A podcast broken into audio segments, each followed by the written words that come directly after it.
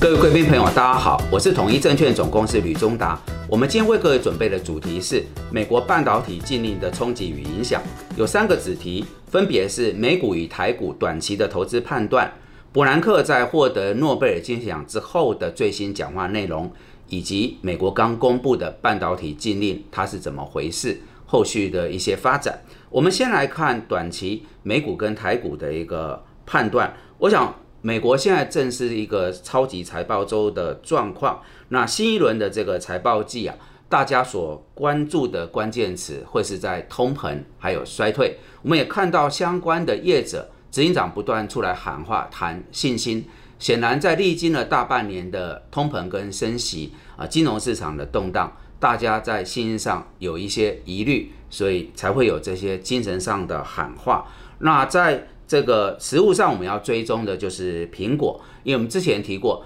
苹果在面对全世界手机的销售量下滑，但是它的营收获利是呃逆向而上，就代表它是有拿到其他竞争对手那边的市占，所以苹果的业绩表现跟后续股价如何，很明显是观察全球总体经济形势一个重要的指标跟风向球。另外就是摩根大通、花旗、富国银行等。呃，这些金融业者，它的第三季的财报历经了这一段的通膨升息，那么利率上升以后所造成需求的一个降温，还有美元走低，削弱了这些金融业者海外的收入，那这会不会都反映在呃金融业者的财报上面？我想投资人也会在里面来寻求蛛丝马迹。这是美股的部分，台股的部分，我想近日最大的冲击是七号美国。啊，所发布的一个半导体的禁令，那首当其冲就是半导体的全指股，台积电在礼拜二是跌了八趴，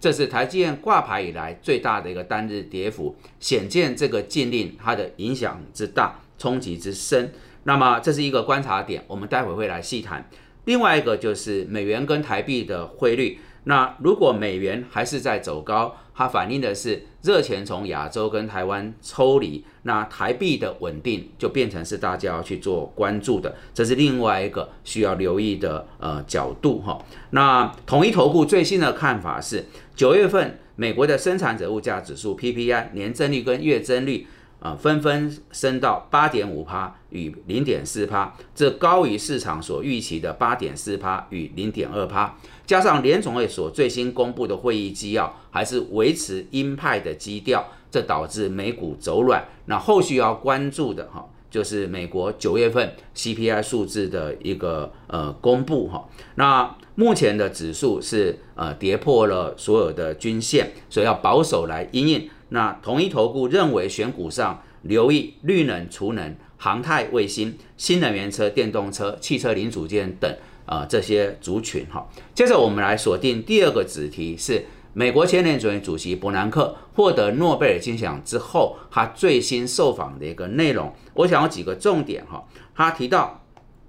大家所关注会不会有重演金融危机、金融风暴？他说此刻美国的经济跟零八年。危机爆发之前没有相似性，因为美国金融业整体的状况比零八年爆发危机前夕好很多。哦，美国的整体情况是一个稳定的局面，但他也表示，随着时间推移，有可能会问题激化或加剧，所以要密切保持关注。我想，呃，在大家担心会不会有系统性的。压力，伯南克做出了一个回应，哈，目前 OK，但是保持后续持续的观察。再来，他指出美国本身问题不大，但主要的担心是在美国以外的。他提到欧洲，因为金融机构面对俄乌战争所造成的冲击，呃，俄罗斯天然气的断供，呃，这引发的一个压力，还有就是。第二个，美元走强之后，造成热钱从世界各地抽离，哦，资本的大量流出，新兴国家恐怕会有比较呃严峻的一个状况，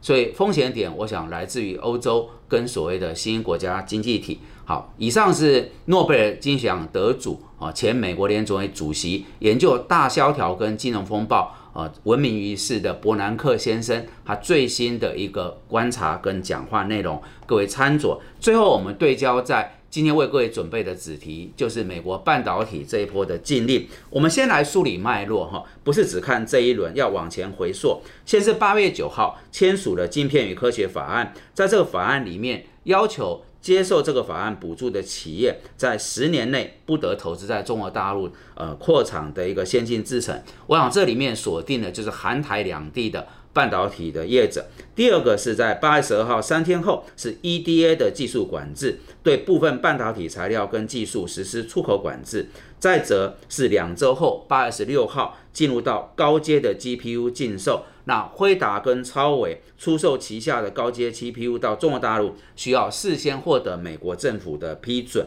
哦，所以从八月以来，事实上是一波又一波主导的这个半导体的禁令。那最新则是禁止记忆体晶片呃设备输中，还有 AI 跟晶片加工设备输中，哦，那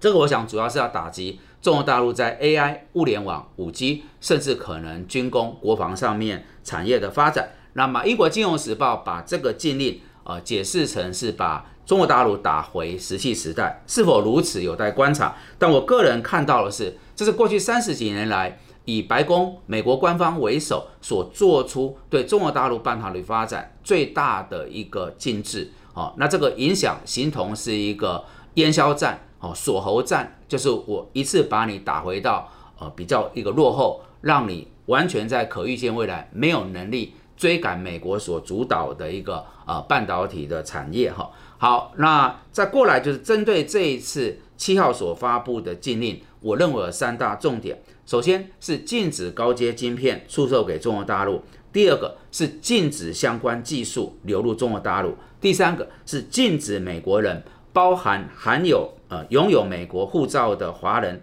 为中国的半导体业者呃工作。那现在走到这一步，就代表什么？美中中间已经没有和解的可能，就是随着过去几年中美贸易战的升温，那么我们过往所熟悉数十年的全球化，美中台三地在半导体的分工模式，我们大家在里面做得很顺畅，这个逻辑、这个思维没有了，它已经被彻底瓦解跟颠覆了，也就再也没有我们喜欢的过往呃觉得还不错、很 OK 的这个现况，它不见了。我们要面对的是从此这个世界。哦，是一个所谓一个世界两套系统。那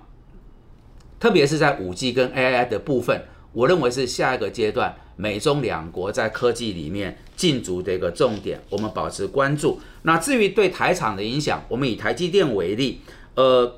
根据评估，美国这个新的禁令出来，大概台积电总营收会有五到八趴就会受到相关的一个限制，哈。那因为台积电是护国神山、护国山脉，所以从台积电往下走，包含晶圆代工、封装测试跟 IC 设计，我想也或多或少都会有冲击。那也反映在这几天的盘势啊，台湾半导体的全指股是比较大的一个跌势。那后续有两个观察角度，各位参酌。第一个，现在很明显，美国要主导这个半导体的联盟，那么他用各种方法啊，希望特别是针对韩台两地的业者来站队选边。加入，好，那其他的这些半导体有关的地区国家会不会因此就顺势加入美国队，来参与到它这个所谓的半导体结盟，形成一个围中啊抗中的一个结盟？这个是有待观察。第一点，第二点就是说，我们看到这一次主要是在记忆体的晶片，那后续是不是有一一波又一波哦，针对中国大陆在可预见的未来呃相关的呃科技的发展？又有禁制令出来哦。我们过往认为华为这个事情是美国打击的重点，但是在这一次我们发现，呃，就不是只有一个华为了，哦，就是数十家，哦，跟华为类似的中企啊、陆企也都面临它锁定的名单。那后续这个效应会不会一波一波延展到其他科技的次产业？也是一个要观察的角度。好的，以上我们大概简单谈一下刚发布美国这个半导体禁令，呃，对于美中台三地啊相关产业跟业者的一些呃影响跟冲击，提供给各位参考。好，以上是我们为各位所准备的主题跟内容。如果大家觉得这些内容有助于判断跟操作，敬请帮忙按赞、订阅、分享跟开启小铃铛。感谢各位的参与。